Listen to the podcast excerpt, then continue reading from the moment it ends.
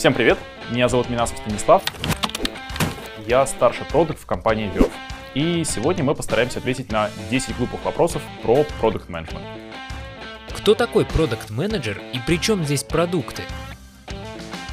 Отличный вопрос. Обычно я говорю, что менеджер по продукту — это исполнительный директор или владелец бизнеса, но в миниатюре. То есть он отвечает не за весь бизнес в целом, а за конкретный продукт или даже иногда часть продукта, если это какой-то большой сервис, например, YouTube. Но при этом у него та же самая степень ответственности, то есть все шишки собирает он и все награды собирает он. Он полностью несет ответственность за то, что получится. Что же касается продукта, то под этой формулировкой обычно имеется в виду не какие-то съестные припасы, а скорее что-то, что произведено человеком. Это может быть iPhone, может быть телевизор, может быть сервис вроде Uber, что угодно.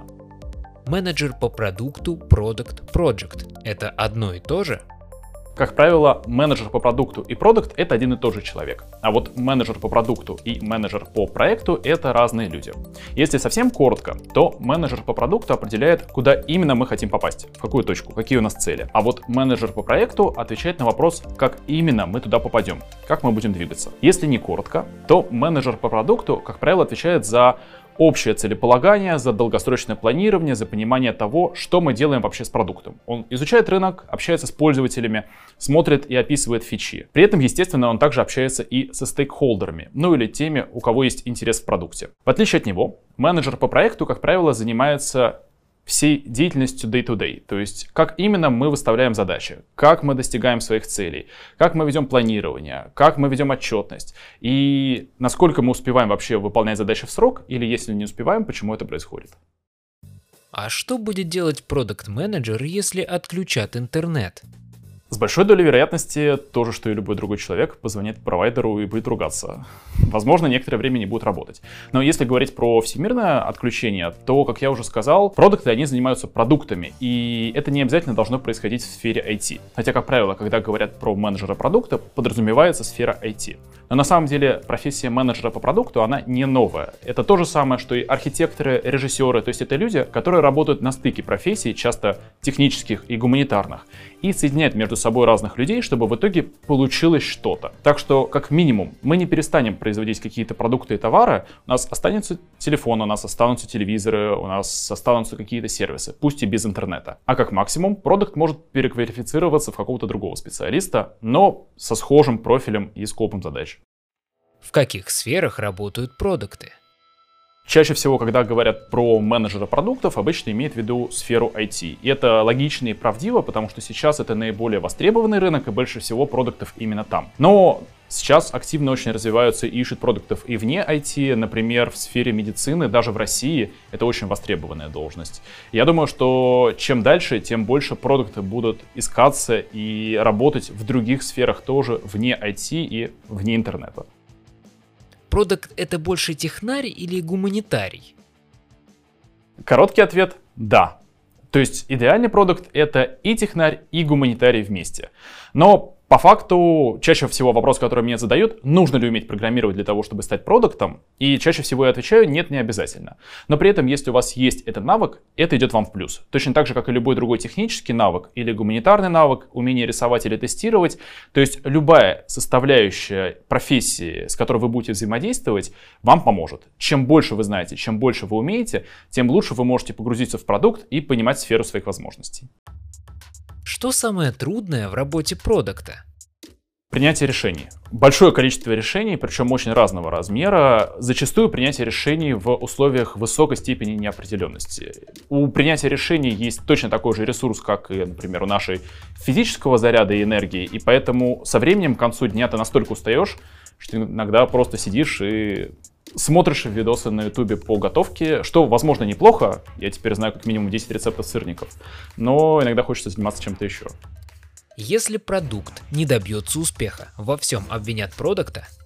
Хороший вопрос. Я бы построил ответ из двух частей. С одной стороны, да, если продукт не добьется успеха, во многом ответственность будет лежать на продукте. И это нормально. В самом начале я как раз говорил, что продукт полностью несет ответственность за продукт, с которым работает.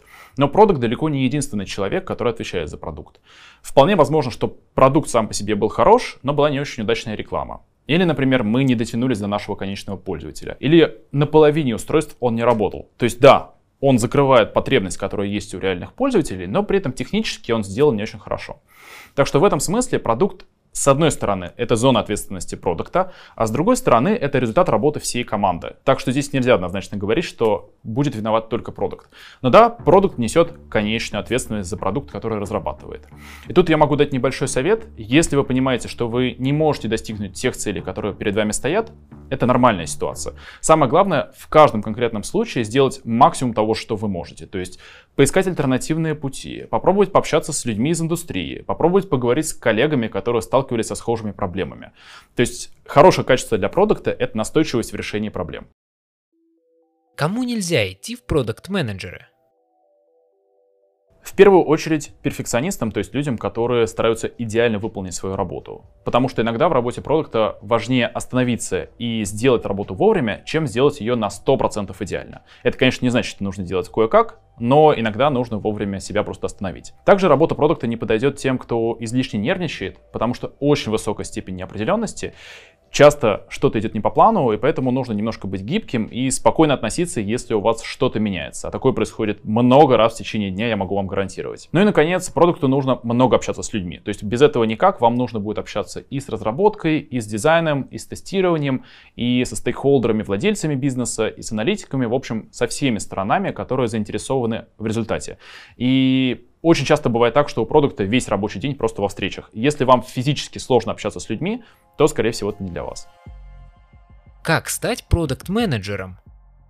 Тоже хороший вопрос. На самом деле, в свое время, лет 8 назад, когда мы начинали не было какого-то единого понятного пути, как становиться, и почти все классные продукты, которые сейчас есть в индустрии, которых я знаю, с которыми дружу, они попали в нее скорее окольными путями. У кого-то было техническое образование, кто-то учился на дизайнера, кто-то вообще работал с комьюнити, но постепенно они зацепились и поняли, что им это любопытно. Сейчас вариантов намного больше. Во-первых, есть различные курсы. Их скорее стоит воспринимать не как полноценную образовательную программу, которая даст вам возможность дальше идти на любую позицию, а скорее возможность немножко пощупать профессию, понять, насколько она вам подходит, и после этого правильно оттюнить свое резюме и уже подаваться на позицию стажера или джуна. Это, как правило, курсы, которые длятся несколько месяцев. Есть образовательные программы. Вот в частности появилась образовательная программа совместная нетологии и высшей школы экономики. И в течение двух лет в магистратуре там будут обучаться в том числе менеджеры продукта. Это уже более весомая, более базовая история. После нее вполне можно составлять резюме и подаваться на какие-то стартовые позиции либо в больших корпорациях, либо в стартапах. Ну и, наконец, все еще остается вариант самообучением. Сейчас очень много разной информации. Если вам хочется работать продуктом, если вам кажется, что это близко, попробуйте податься на стажировку, в конце концов, некоторым везет. Правда ли, что продуктов становится слишком много и их ждет судьба экономистов и юристов? Когда я последний раз проверял, у экономистов и юристов все было довольно неплохо. По крайней мере, мои знакомые экономисты и юристы хорошо зарабатывают и отлично себя чувствуют. Так что э, тут, видимо, вопрос скорее, насколько есть риск того, что рынок продуктов перенасытится. И, например, ребята, которые пойдут в профессию сейчас или учиться по этому направлению, через пару лет не смогут найти работу. Ответ здесь не переживайте. Пока рынок IT растет, и как мы сегодня обсуждали, продукты требуются и вне IT, и это происходит все чаще и чаще. Поэтому пока, особенно входных каких-то позиций, и востребованности на рынке намного больше, чем количество людей, которые могут прийти. Это особенно верно для каких-то позиций middle и выше, но количество входных позиций сейчас тоже увеличивается. Так что я бы сказал, что в ближайшие 5, а скорее всего и 10 лет перенаполненности рынка не будет, но только если внезапно что-то не случится с миром.